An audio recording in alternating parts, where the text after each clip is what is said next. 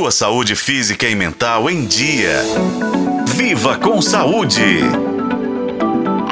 De disco é uma causa comum de dor nas costas e acontece quando as nossas vértebras sofrem mudanças. Essa condição pode afetar de 13 a 40% das pessoas ao longo de suas vidas e normalmente aparece a partir dos 30 anos, sendo mais comum nos 50 a 60 anos. Essa lesão ocorre principalmente na coluna lombar, que fica na parte inferior das costas, mas também pode afetar a coluna cervical, no pescoço, e a torácica, na região média das costas. Por que o nome hérnia de disco? É que quando o disco, uma parte da coluna, não consegue se movimentar corretamente, ele pode romper e o seu interior se projeta para fora, pressionando estruturas nervosas mais próximas. Essa ação causa uma resposta inflamatória que muitas vezes se manifesta como dor.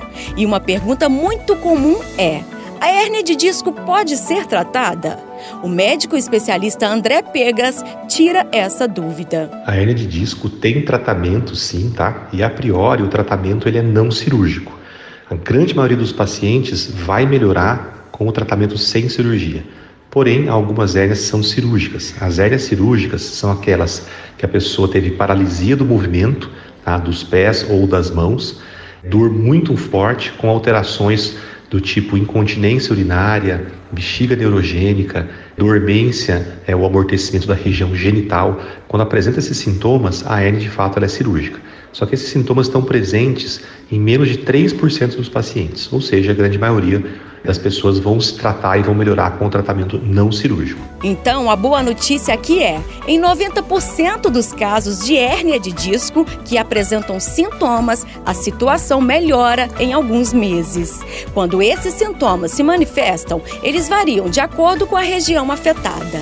Na maioria das vezes, o primeiro sinal da hérnia de disco poderá ser a dor nas costas, que pode durar por alguns dias e até melhorar. Não é possível prevenir, mas dá para adotar comportamentos que reduzem os fatores de risco para essa condição, como, por exemplo, evitar ficar muito tempo sentado, praticar atividade física regular e ficar longe de atividades de impacto. Eu sou Nubia Oliveira e este foi o podcast Viva com Saúde. Acompanhe para os tocadores de podcast e na FM O Tempo.